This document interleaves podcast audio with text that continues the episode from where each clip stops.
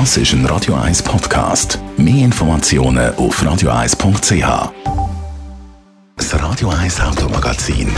Präsentiert von simpego.ch.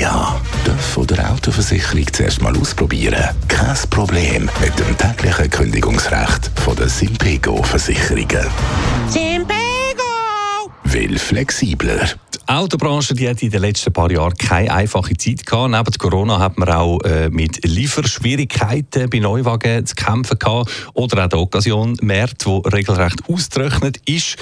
Was das neue Autojahr 2023 bringt, darüber reden wir jetzt. Andrea Auer, Autoexpertin von Comparis. Was können wir im 2023 erwarten? Mal zuerst punkto neue Modell.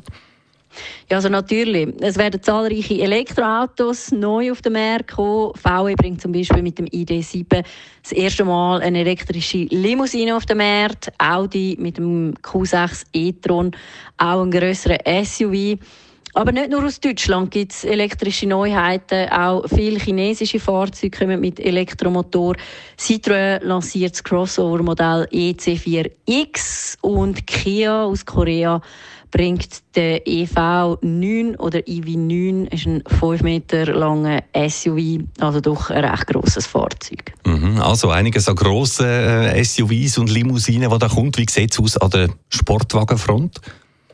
Ja, also da äh, ist natürlich auch die Elektrifizierung im Vormarsch, aber es gibt doch auch noch etwas für Leute mit Benzin im Blut. Zum Beispiel bringt Ford einen neuen Mustang, natürlich mit V8 und 507 PS. Porsche bringt den 911 GT3 RS jetzt endlich auf die Straße mit 525 PS aber auch einen elektrifizierten Macan. Also Porsche ist da natürlich auch schon recht auf der Elektrifizierungswelle. Und dann wird auch noch gemunkelt, dass wir mit einer Neuauflage vom Lamborghini Aventador können rechnen das dann aber auch als Plug-in-Hybrid. Mhm. Okay, und jetzt haben wir eben in den vergangenen Corona-Jahren mit äh, grossen Lieferschwierigkeiten zu kämpfen in der Branche. Ist das 2023 jetzt vorbei? Nein, also so würde ich das nicht sagen. Aber man sieht, die Matrikulationszahlen, also die Neuwagenverkäufe, kann man so sagen, die haben wieder angezogen. Ab September vom letzten Jahr sind Verkaufszahlen oder die Matrikulationszahlen jeweils wieder über dem Vorjahresmonat gewesen. Aber ich glaube, man ist noch lange nicht auf Vorkrisenniveau. Auch wenn man die Verkäufe anschaut, 2022, die sind auch immer noch unter Corona, äh, unter dem Niveau vor Corona gewesen.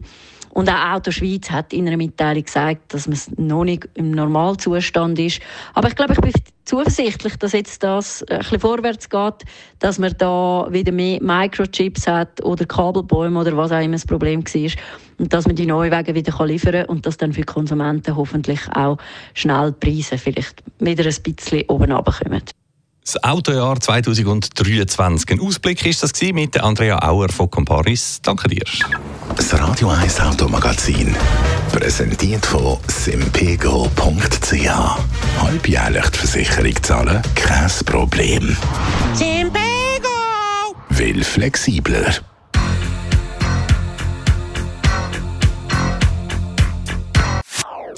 Das ist ein Radio 1 Podcast. Mehr Informationen auf radio1.ch.